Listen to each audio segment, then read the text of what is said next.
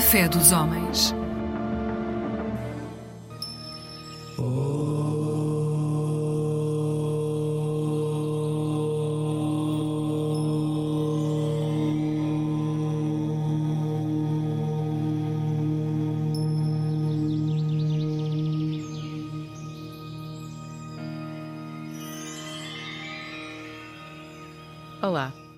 Nome é Ishani Lácia e estou aqui em representação da comunidade hindu de Portugal para falar de duas festividades que se aproximam, Ramanavami e Hanuman Jayanti. Ramanavami é a data em que o rei Ramachandra apareceu no planeta Terra. Há várias teorias em relação ao seu ano de nascimento. Alguns dados apontam para 7 mil anos, enquanto outros apontam para alguns milhões de anos. Seja como for, esta data tem tido tamanha importância para a cultura da Índia que vem sendo celebrada desde tempos imemoriais. Navami designa o nono dia da lua a seguir à lua nova. Este ano, o aparecimento de Rama acontece a 30 de março, nove dias após a lua nova. É importante referir que o calendário hindu se baseia nos ciclos lunares, ao contrário do calendário gregoriano, que se baseia nos ciclos solares. Por esta razão, as festividades hindus são sempre baseadas no calendário lunar, ficando desfasadas em relação ao calendário solar. Temos também a data de Hanuman Jayanti, que se celebra este ano no dia 6 de abril. Jayanti designa o dia de nascimento de uma personalidade importante. Esta data assinala o nascimento de Hanuman, fiel amigo e devoto de Rama. Curiosamente, as duas datas são muito próximas e faz sentido falar na mesma edição acerca de duas personalidades que estão intimamente ligadas. Ramachandra é um rei considerado exemplar a todos os níveis. A sua história de vida chegou aos nossos dias por tradição oral, mas também devido ao épico Ramayana, obra escrita pelo poeta Valmiki Muni. Esta obra, que narra a vida e feitos de Rama, é também um modelo de comportamento ético. Rama é considerado um símbolo de virtude e ética. Por isso, é reverenciado até hoje por bilhões de pessoas como um exemplo de governante, herói, marido, amigo, filho e também um deus. Isto porque Rama é descrito como o sétimo avatar de Vishnu, ou seja, considera-se que o deus Vishnu, a força que mantém a criação, nasceu neste mundo como um ser humano, sob a forma de Rama, para ser um exemplo de conduta e inspirar a humanidade, ao mesmo tempo que combatia forças opressoras que operavam na época. Segundo a história narrada por Valmiki Muni no seu Ramayana, Rama nasceu como filho do rei Dasharata e da rainha Kaushalya, no reino de Ayodhya. Foi treinado desde cedo para ser um guerreiro e herdeiro do trono, sendo o mais velho de quatro irmãos. Foi desde criança um filho dedicado e exemplar. Casou-se com a princesa Sita, também ela um exemplo de qualidades de caráter, manifestação da deusa Lakshmi. Tudo parecia encaminhar-se para uma sucessão de trono tranquila, até que aconteceu um revés. O rei da Charata, pai de Rama, tinha três esposas. Uma delas era a rainha Kaikei, que temia que quando Rama subisse ao trono, o seu filho Bharata caísse no esquecimento e perdesse privilégios. Influenciada pela sua aia, desenvolveu pensamentos egoístas e decidiu fazer com que o seu marido cumprisse duas promessas que lhe devia pelo facto de ela lhe ter salvo a vida muitos anos antes. Kaikei pediu ao rei da Charata que satisfizesse dois desejos. O primeiro era que o seu filho Bharata fosse o próximo rei de Ayodhya. O segundo era que Rama fosse banido para a floresta durante 14 anos, garantindo assim a popularidade de Bharata durante os primeiros tempos de reinado. Desta forma, ela seria a mãe do próximo rei e não apenas a madrasta, julgando ter assim mais regalias. Estes pedidos apanharam toda a gente desprevenida, tendo causado horror na família real. No entanto, Dasharata não podia deixar de cumprir a promessa feita à rainha teve que ceder contra a sua vontade. Embora os seus pais e irmãos tenham ficado terrivelmente abalados, Rama aceitou esta situação sem debater. Pediu a todos que permanecessem no palácio enquanto aguardavam seu regresso, 14 anos depois. Sita recusou-se a deixar o marido e disse que o acompanharia onde quer que ele fosse. O seu irmão Lakshmana disse que acompanharia ambos, já que não queria permanecer no reino enquanto o seu querido irmão estava em exílio e que uma princesa como Sita precisava de apoio para não estar exposta aos perigos da floresta. Rama acabou por aceitar e os três partiram para a floresta de Dandakaranya. O rei da Asharata ficou tão desgostoso que deixou de ter vontade de viver e acabou por adoecer e morrer pouco tempo depois.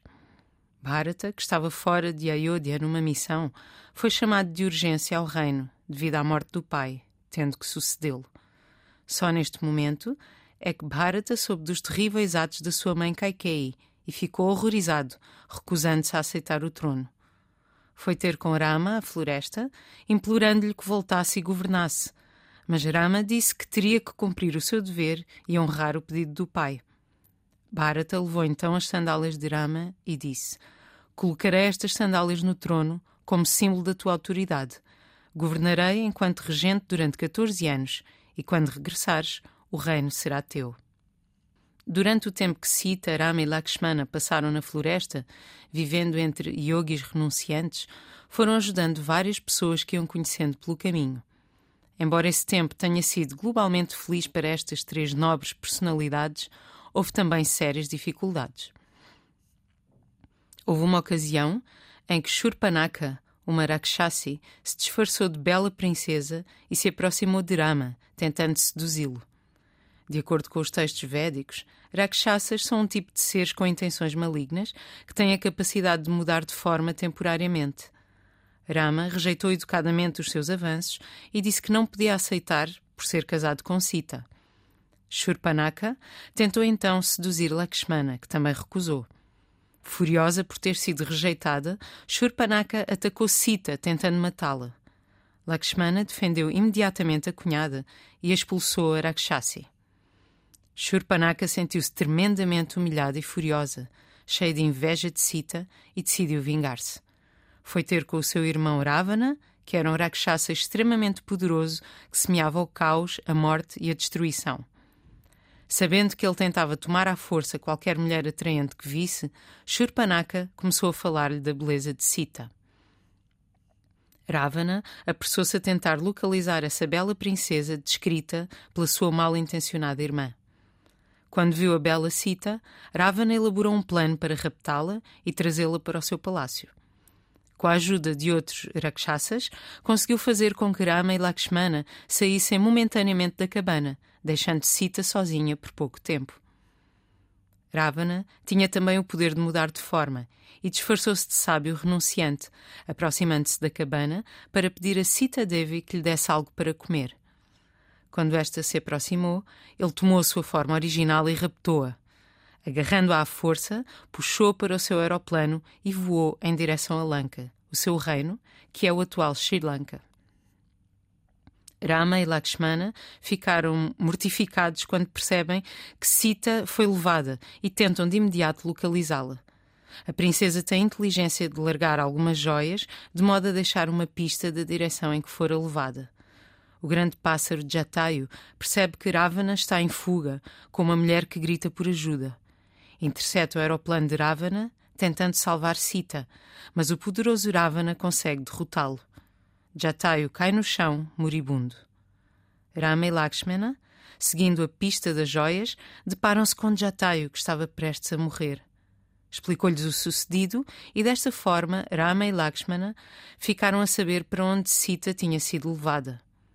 Próximo passo era saber como entrar no fortificado reino de Lanka e resgatar Sita, sendo que eles eram apenas dois e o palácio de Ravana estava cercado por um exército. Foi nessa altura que conheceram Hanuman e Sugriva, um rei que tinha sofrido um golpe de Estado perpetrado pelo seu próprio irmão Vali. Sugriva, Vali e Hanuman pertencem a uma categoria de seres chamados Vanara, uma fusão entre humano e símio. São semelhantes aos humanos no que toca à inteligência e capacidades cognitivas, mas têm aparência de macacos em termos de aspecto físico, força e agilidade. Hanuman é descrito como uma encarnação do próprio Shiva, sendo filho de Vayu, o deus do vento. Depois de saberem as respectivas histórias, ajudaram-se mutuamente. Rama e Lakshmana ajudaram o exército de Sugriva a vencer o seu irmão Vali e recuperar o trono. Gratos pelo apoio, o exército de Vanaras uniu-se com o intuito de resgatar Sita do palácio de Ravana. O trabalho conjunto e a dedicação de todos fez com que construíssem uma enorme ponte, conhecida como Ramasetu, para chegar à ilha de Lanka. Foi nessa altura que Hanuman descobriu os seus poderes ocultos. Na altura em que foi preciso ajudar Rama, Hanuman recordou-se que era na verdade um yogi com os oito poderes místicos desenvolvidos, e foi pelo uso dessas capacidades que conseguiu fazer a proeza de chegar ao palácio de Ravana.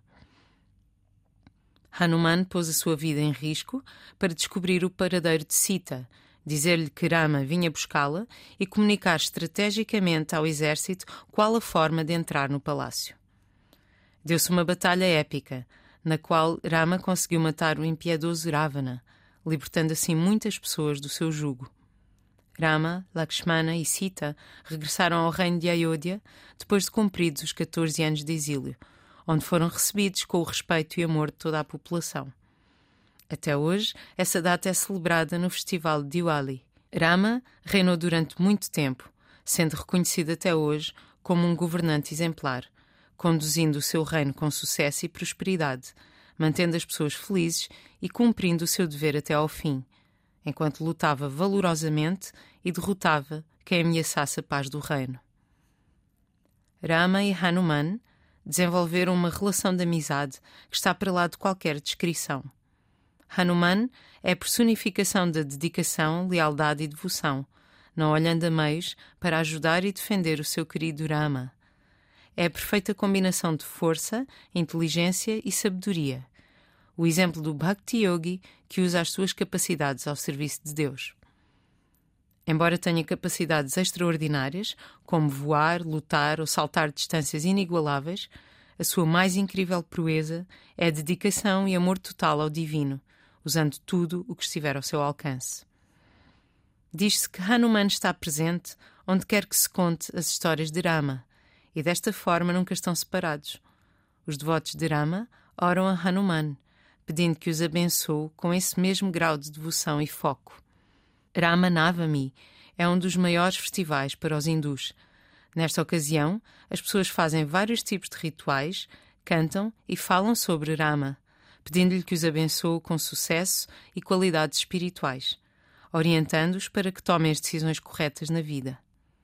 No dia de Hanuman Jayanti, recita-se um hino chamado Hanuman Chalisa, invocando a sua força, tanto a nível material como espiritual. Esta relação entre Rama e Hanuman é eterna, um arquétipo da mais profunda amizade e lealdade. E toda a história do Ramayana revela que a vontade incansável de vencer a ignorância deve ser o nosso motor, resgatando assim a nossa mente aprisionada. As nossas melhores armas são a sabedoria, o amor e a devoção.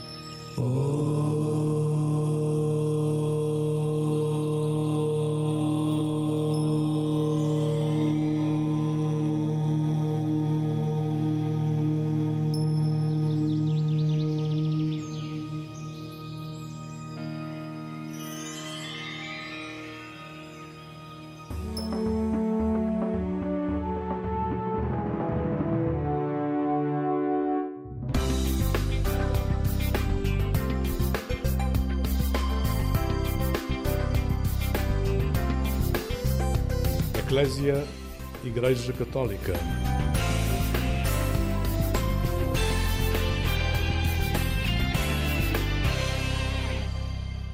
Olá, muito bom dia, bom dia com alegria. Está na companhia do programa Eclésia. Neste caminho até à Páscoa, seguimos com a ajuda de jovens sacerdotes. Do Patriarcado de Lisboa chega-nos hoje uma perspectiva de viver este tempo com um sorriso. Mas antes, temos o tema Caminhos de Vida, é música pelos jovens do Patriarcado de Lisboa. A nascer, a crescer e a morrer, e cada chegada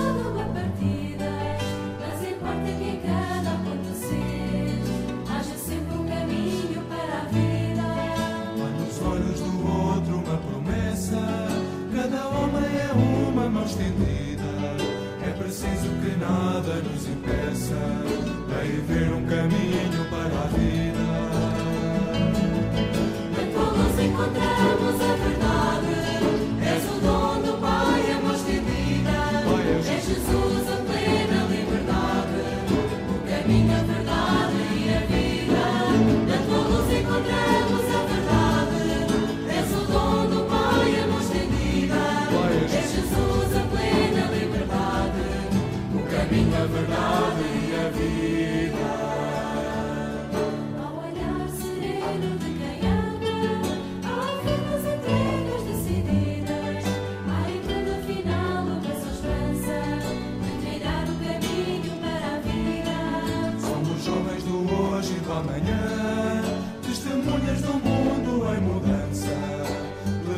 Jesus no coração e nas mãos a bandeira da esperança.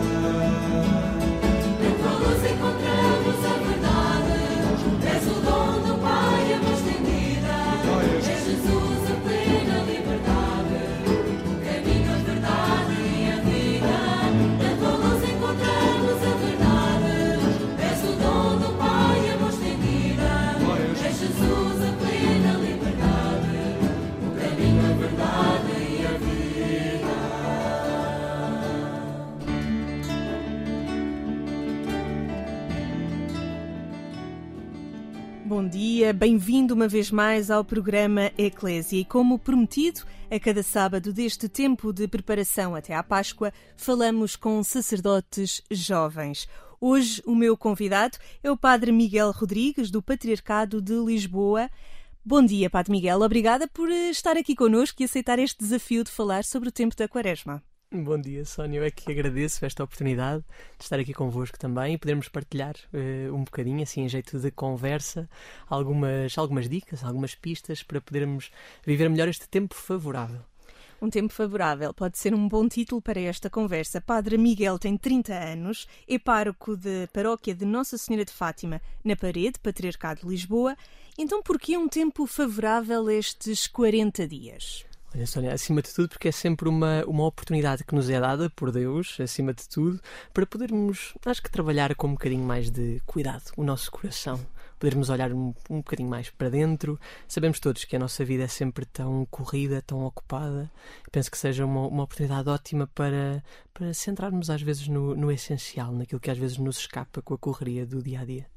Falou aqui uma palavra eh, curiosa também para este tempo de, de preparação, que é o cuidado. Às vezes falta-nos cuidado nesta correria que diz. Sem dúvida, porque perdemos com muita facilidade a delicadeza, que é, que é aquilo que nos torna também eh, humanos, não é? Sem dúvida que, que Jesus, aquilo que nos traz é uma, uma mestria assim em humanidade, não é? No cuidado com os outros, na atenção ao outro e sem dúvida que, que a correria nos, nos tira aquilo que é, que é mais humano, às vezes, que é este cuidado. Este tempo é também conhecido como os, os 40 dias vestidos de roxo. O que é que é para si esta cor? Padre Miguel, há pouco tempo sacerdote, cerca de 4 anos, fez-lhe alguma confusão alguma vez vestir o roxo? Essa é uma ótima pergunta, por acaso, porque o roxo agora, até em termos de moda, está muito na, está muito na moda, não é verdade? Não é assim uma cor muito, muito usada. Sim, penso que, sei lá, se, se pensarmos do ponto de vista da tradição, é, é capaz de ser uma cor assim um, um, um bocadinho pesada, não é? Eu penso que talvez nos ajude, pelo menos a mim ajuda não Nunca me fez, respondendo à, à pergunta, estou aqui a, a, a divagar, não, não acho que me tenha pesado alguma vez vestir o roxo, porque acho que quando tentamos entender o, o sentido profundo, quer da quaresma, quer do advento, não é exatamente o tópico, mas penso que isso nos ajuda a viver as coisas com mais leveza, não é? Se calhar o, eh, o peso que era dado, acho, acho que se pode transformar ou transfigurar, como, como falávamos há pouco, pode-se transfigurar quando nós entendemos o sentido, o, o sentido profundo das coisas, o, o, sentido espiritual com que somos chamados a viver a quaresma e já vamos perceber que não é assim nada de, de muito pesado, pelo contrário, até uma, uma oportunidade de, de voltarmos se calhar a uma certa leveza original a que, a que Jesus sempre nos convida. Mas o roxo e a leveza uhum. parece que não combinam. Talvez, em termos de cor, não é?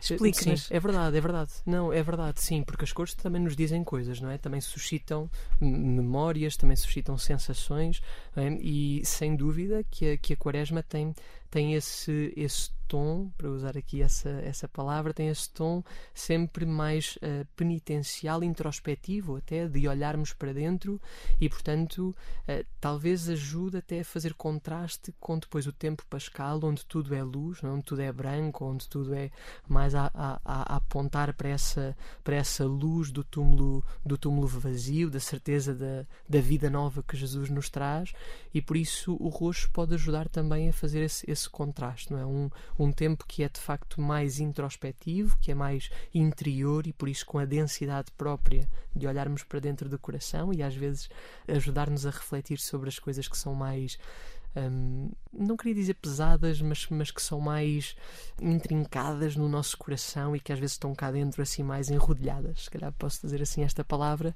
para que a Páscoa depois também possa ter mais sabor. O Padre Miguel, e eu tenho que citar aqui, tem uma particularidade e aqui também está a acontecer neste estúdio quando fala connosco. O Padre Miguel está sempre a sorrir. E mesmo nas suas Eucaristias, nas celebrações, isso acontece. Ó Padre Miguel, como é que em tempo de quaresma, que me está a dizer que é um tempo pesado, que é um tempo de introspeção, continua também a sorrir. Como é que isso se explica? Uh, boa, boa. Uh, eu acho que, bem, não, não quero espiritualizar muita coisa, mas uh, acho, acho que Jesus no Evangelho nos, nos ajuda a perceber isso, não é? Mesmo quando convida os discípulos ao, ao, ao jejum, que é uma das, das práticas propostas para a Quaresma, diz sempre que, que esse jejum que deve acontecer no nosso coração não deve transparecer para o rosto, não é? Portanto, deve haver aqui uma, uma, um sentido sempre profundo daquilo que é a mensagem central do Evangelho, é a certeza de que Cristo ressuscitou, está vivo, que veio para nos salvar, e por isso tudo, tudo, tudo aquilo que é penitencial é alguma coisa para ajudar o nosso coração a libertar-se mais e a, e a, ser mais luminoso, mas que os nossos olhos digam sempre, uh, ou falem sempre deste, desta certeza de que Deus está connosco. Isso não deixa de acontecer na Quaresma, às vezes pelo, pelo contrário, esperamos nós. Por isso, há quem, eh, perante as regras e as limitações que muitas vezes a Quaresma traz, uhum. entenda este tempo como um tempo triste. Não hum, o é, percebo. na opinião do Padre Miguel. Não, pelo contrário, pelo contrário. É, é um convite a um encontro ainda mais profundo com Jesus, não é? Com, com, os apelos que nos faz à mudança, à transformação de vida, à conversão, mas se é um encontro com Ele, não é? Com um Deus que é, que é amor, que se apresenta como amor, aquilo que suscita no nosso coração não há de ser, eh, não há de ser peso ou fechamento em nós próprios, pelo contrário. Pelo contrário, abre-nos sempre ao amor. Falamos do jejum, nas outras práticas temos a caridade uhum. e temos a oração. Padre Miguel, nestes 40 dias temos menos o quê? Na sua vida, no seu dia a dia, nos seus trabalhos pastorais, com a juventude? No outro dia uh, estava a falar sobre isso, sobre aquelas que iriam ser as minhas, as minhas práticas mais lá com, com o meu diretor espiritual, um, e acho que uma das tentações em que é muito fácil cair é em tornar a, a quaresma assim cheia de práticas ascéticas muito intensas e que de repente não têm qualquer expressão no resto práticas do ano. Práticas ascéticas, Boa. para quem nos está a ouvir. Obrigado. Sónia, não, é, é, ótimo, é ótimo ter assim alguém que nos vai ajudando a, a trocar uma, por, por palavras mais simples. Sim, portanto, são, são práticas ou gestos que podemos ter que nos ajudam a, a, a trabalhar algumas questões uh, espirituais ou uh, interiores uh, do coração que se, que se traduzem depois em, que se podem traduzir em gestos concretos. Um, e de facto não faz muito sentido usarmos uma parte do ano para intensificar alguma coisa ou para nos privarmos de alguma coisa se isso depois não for ter repercussão naquilo que é o todo da nossa vida, naquilo que é a coerência que procuramos ter com o Evangelho de Jesus. É sempre disso que estamos a falar. Por isso que sejam sempre decisões que tomamos que nos ajudem a viver a nossa vida de facto mais próxima de Deus. Em alguns aspectos que precisamos de trabalhar no nosso coração, em algumas, em algumas arestas. Como? Exatamente, estava ali com os olhos já já estava a entender que ia, que ia por aí. Da minha parte, o que, o que me propus fazer, portanto, acentuar a vida, a vida de oração. Portanto, acentuar os espaços de silêncio, o, o encontro pessoal com Jesus, por, por, por, acreditar, por, por acreditar que essa proximidade uh, transforma também o, o, meu coração, os sentimentos que encontro no meu coração, a forma como giro as coisas do dia a dia. Um, Depois, algumas privações do ponto de vista material, quer seja na comida, por exemplo, esta, esta questão de nas sextas-feiras temos uh, uma atenção maior com aquilo, com aquilo que, que comemos ou com, a, com as opções que fazemos, há de ter sempre em vista o trabalho da nossa vontade, de, de, fortalecermos a nossa vontade, de optarmos mais por aquilo que acreditamos ser a vontade de Deus e não pela nossa vontade, pelos nossos apetites, que é um trabalho para a vida inteira, não é apenas um trabalho para a quaresma, como é óbvio. Na minha situação em particular, tenho o propósito de, no tempo da quaresma, uh, tentar gastar o mínimo de, uh, o mínimo de dinheiro possível quando estou fora. Por exemplo, uh, tentar fazer mais refeições em casa, na comunidade em que vivo uh, e menos passar por um sítio e, e, e, comer alguma coisa. Contanto que esse, que esse valor que não gastei possa depois expressar-se também na, na caridade que nos é, que nos é pedida no, no, no Patriarcado de Lisboa. Temos sempre uma proposta para o tempo da Quaresma de, de, de reencaminhar esse, esse, esse dinheiro que não gastamos de determinada maneira para fins específicos e, portanto, será, será um, um, um bocadinho esse o fim caritativo do, do jejum a que me, a que me proponho nesta quaresma. Padre Miguel Rodrigues é pároco da Parede, no Patriarcado de Lisboa, como já dissemos.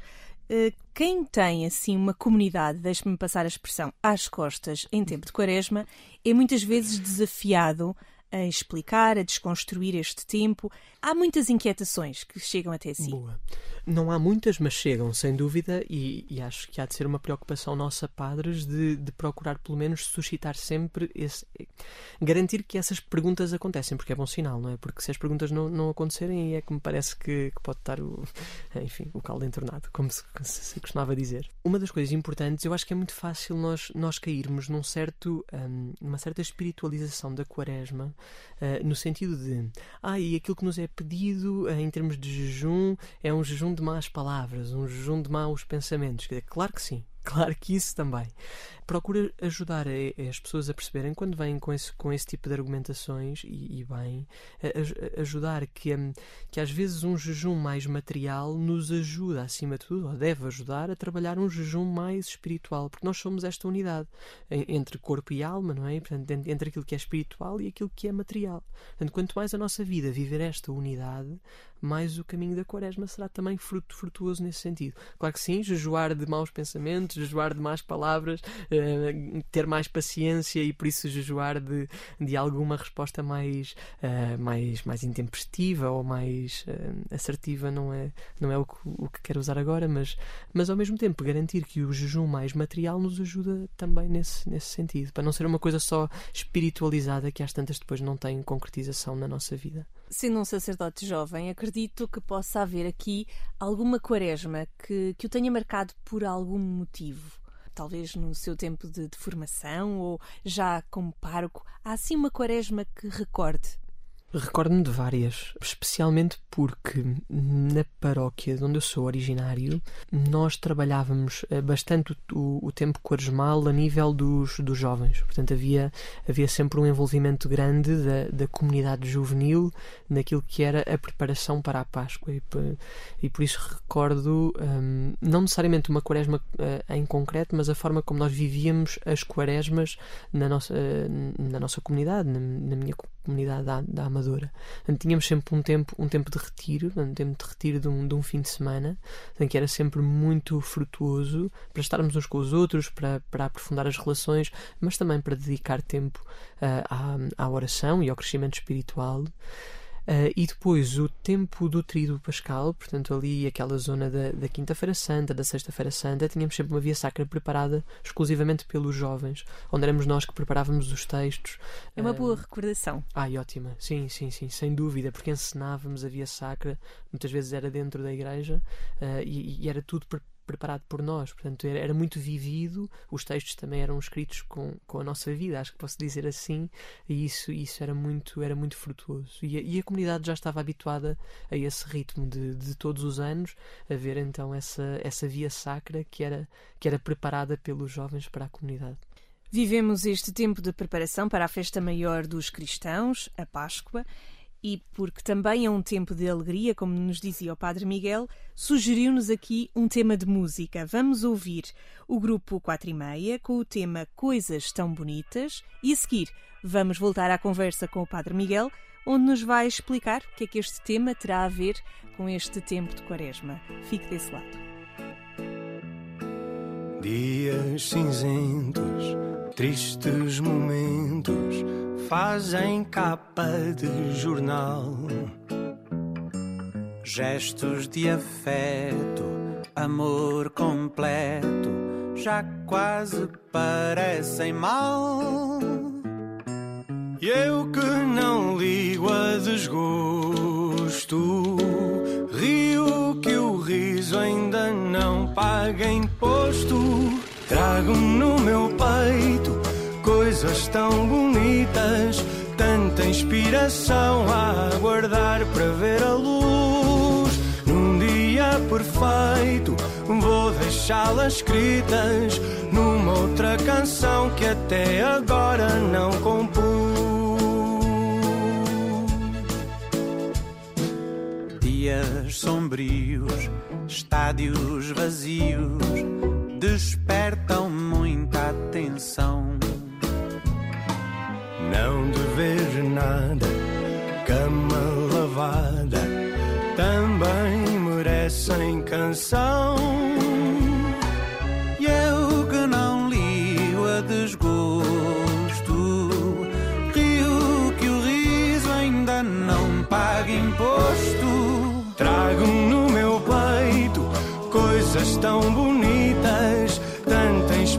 Inspiração a aguardar para ver a luz. Num dia perfeito, vou deixá-las escritas numa outra canção que até agora não compus.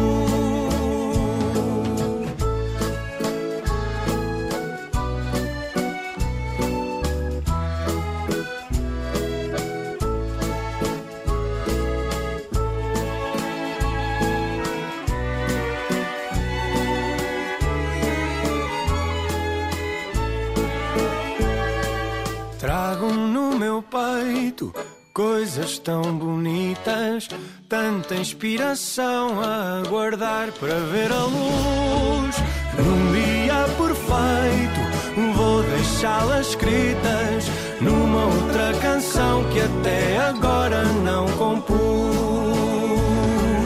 Trago no meu peito coisas tão bonitas, tanta inspiração a aguardar para ver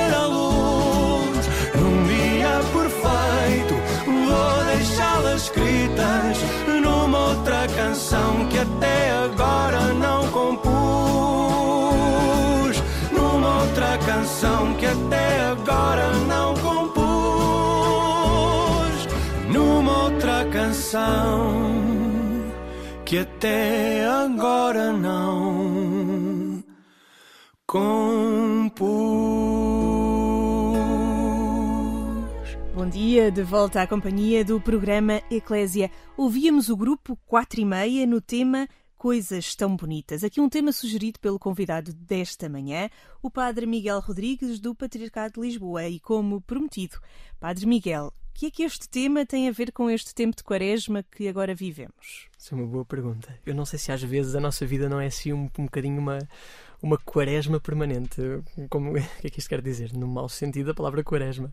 Bem, a, a música começa por dizer isso. Não é? Dias cinzentos, tristes momentos, fazem capa de jornal, gestos de afeto, amor completo, já quase parecem mal. é? Parece que nos habituamos a um, sei, um certo cinzento no, Há no bocado dia-a-dia. falávamos do roxo, agora voltamos, vimos até ao a outra cinzento. cor ainda mais pesada do que o roxo, diria eu, ou pelo menos com muito menos eh, vida. Um, e curiosamente a música apela justamente, apesar de podermos intuir que este cinzento exista por aí, que há, que há coisas muito bonitas a acontecer não é? e que não podemos eh, tirar os olhos desse belo que é a vida, dessa beleza que é a vida, que permanece sempre. Que a música vai cantando, dizendo que essas coisas bonitas estão dentro do nosso peito, é? que eu acho que é uma coisa que a Quaresma nos ajuda a descobrir, é? a certeza de que quando nos recolhemos e não para vivermos aliados do mundo que nos rodeia, mas quando nos recolhemos descobrimos uma, uma beleza interior muito grande, que é para nós cristãos este Deus que nos habita por dentro, é o mais íntimo do nosso íntimo quase. E se calhar aí vamos descobrir a inspiração para ler de uma maneira diferente as coisas que nos rodeiam e se calhar até vamos descobrir que elas não são assim tão cinzentas. Mas para o Padre Miguel, que me falava há pouco que a quaresma também tem o seu quê de alegria, Uhum. Também podemos olhar aqui esta quaresma com outras cores, com as cores da juventude. Acha que este tempo é um tempo jovem? Acho que é um tempo, sim, acho que é um tempo jovem, sem dúvida. Porquê? Agora como? Vamos lá. Não, acho que sim. Acho que é um tempo. Acho que quando nós descobrimos ou redescobrimos esta beleza que trazemos no coração, isso também fala alguma coisa de juventude, não é? Porque às vezes também associamos o, o envelhecimento, e se calhar mal, mal vivido ou, ou vivido de uma outra forma, eh, associamos-lo a essa. eh, até dizemos isso, a essa perda de jovialidade, não é? Quase de, de, de encanto quando olhamos para as coisas, de descobrir as coisas quase como se fosse a primeira vez em, em que olhamos para elas. Penso que a Quaresma possa ter este, este talvez matiz de preparação para podermos olhar as coisas com uma nova luz, não é? Que é a luz que a Páscoa nos traz, não é? Porque a Quaresma já aponta para algum sítio, não é? É verdade que é caminho, é verdade que são 40 dias, mas há, há um horizonte que nós já conhecemos, não é? Há uma luz nova que nós já vemos despontar lá, lá ao fundo, que é, que é a luz da Páscoa de Jesus.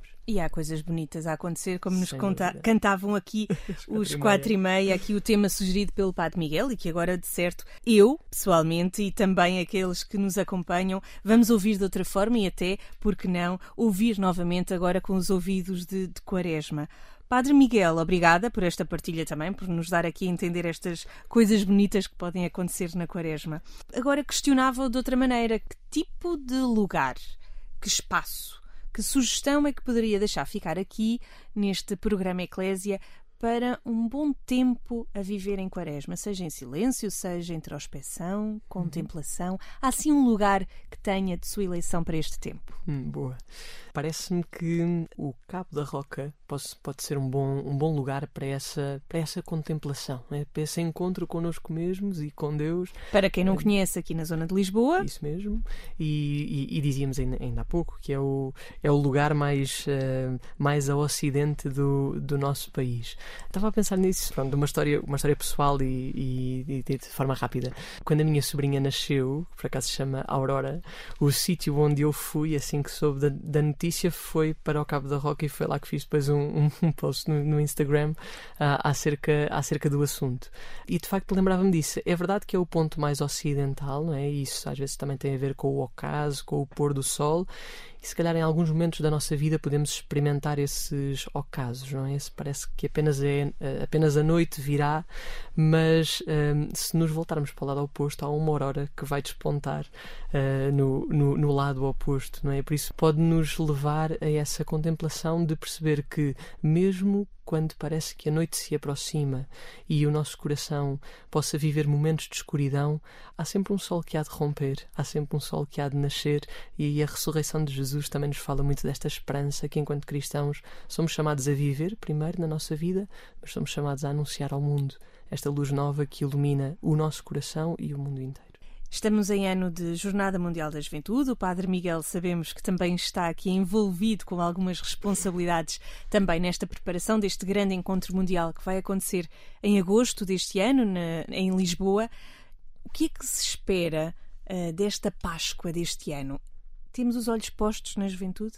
Boa. Eu, eu acho que sim, eu acho que sim, Sónia. Acho que, acho que temos procurado isso, mesmo uma própria preparação da jornada, se calhar até de forma, de forma pioneira. Agora estou a falar um, um, um, bocadinho de cor, mas talvez de forma, de forma pioneira em relação a, a- a outras jornadas. Temos procurado muito que sejam os jovens os protagonistas da preparação, a estarem os jovens nas estruturas de decisão, de construção, para que seja de facto eh, não apenas um evento para a juventude, mas um evento da juventude. E acho que isso se tem sentido nessas paróquias por este país afora, a, a- a terem este, este protagonismo juvenil, com, com as suas dificuldades, com, a- com, com os desafios que isso também traz, mas também com as, com as oportunidades, sem dúvida. Sabemos que está envolvido na área da música. Também, isso mesmo, para além de- do, do COP, da, da equipa paroquial e vicarial, também na, na equipa da música, sim. Em tempo de, de Páscoa, é muito mais fácil levar esta música aos jovens. Ai, sem dúvida, sem dúvida. Aliás, é uma experiência maravilhosa. Portanto, o coro é, com- é composto por 200 jovens do país inteiro. É assim, uma experiência, é uma, uma experiência incrível mesmo. É tudo muito fácil, é tudo muito óbvio, não é? Porque é gente com muita musicalidade, não é? Houve um conjunto de, de castings que foram feitos para esse, para esse efeito. Por isso, é assim que são propostas as músicas e que são ensaiadas as vozes, quando juntamos, sai logo uma, sai logo um- uma melodia onde, onde percebemos logo o cântico a, a surgir. É espetacular, espetacular. Vai ter aqui um significado diferente esta Páscoa para o Padre Miguel. Eu acho que a Páscoa nos deve sempre, nos deve sempre surpreender. é? Aliás, eu acho, acho que tenho experimentado isso na minha vida. Eh, As surpresas de Deus, por um lado, são sempre muito inesperadas e, por outro, trazem sempre um, um sabor novo à vida e isso é maravilhoso. Eh, Eu sou, sou, sou uma pessoa que não, que não vive muito de, de expectativas, o que eu acho que é uma graça.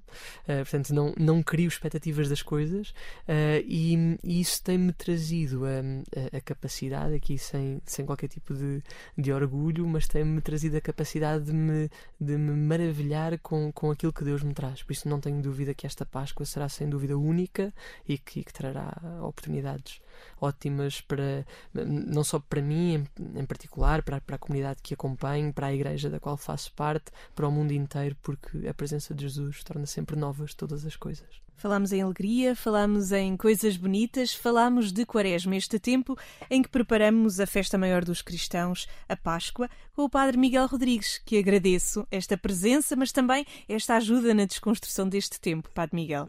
Muito obrigado também pelo convite, Sónia. É um gosto estar convosco e continuação de uma ótima quaresma para vivermos uma ainda melhor Páscoa. Obrigada ao Padre Miguel Rodrigues, pároco da Parede, aqui no Patriarcado de Lisboa, que hoje foi o convidado desta manhã no programa Eclésia.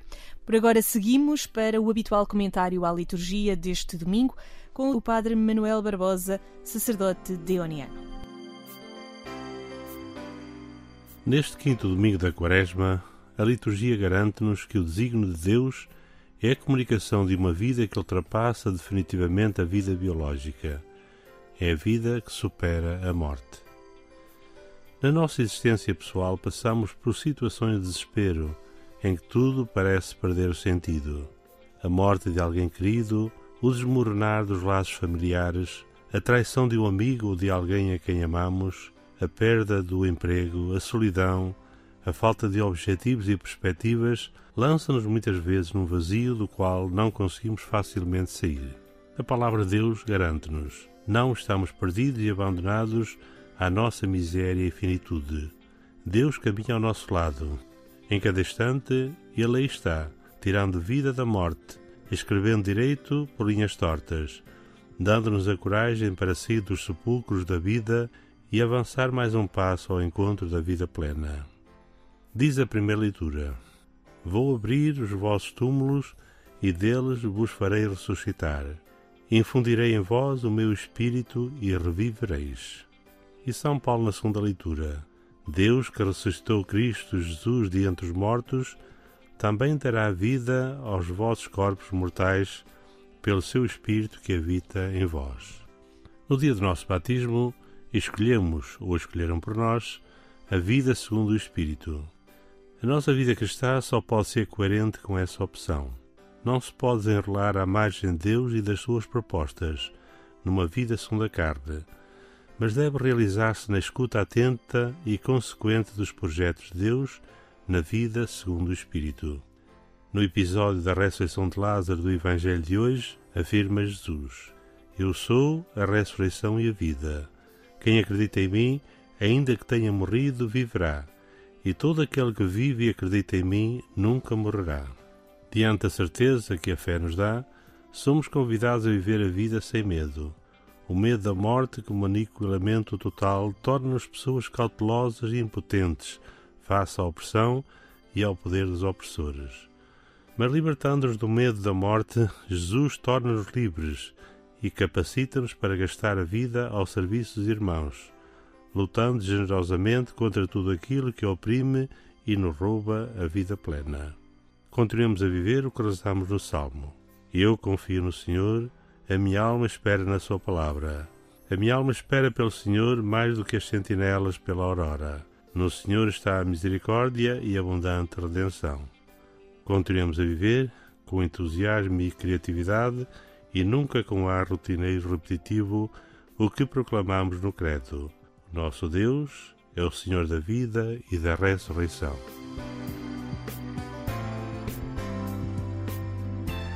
Estas e outras meditações podem ser consultadas no site dos Sacerdotes do Coração de Jesus, em dionianos.org, ou na página da Conferência Episcopal Portuguesa.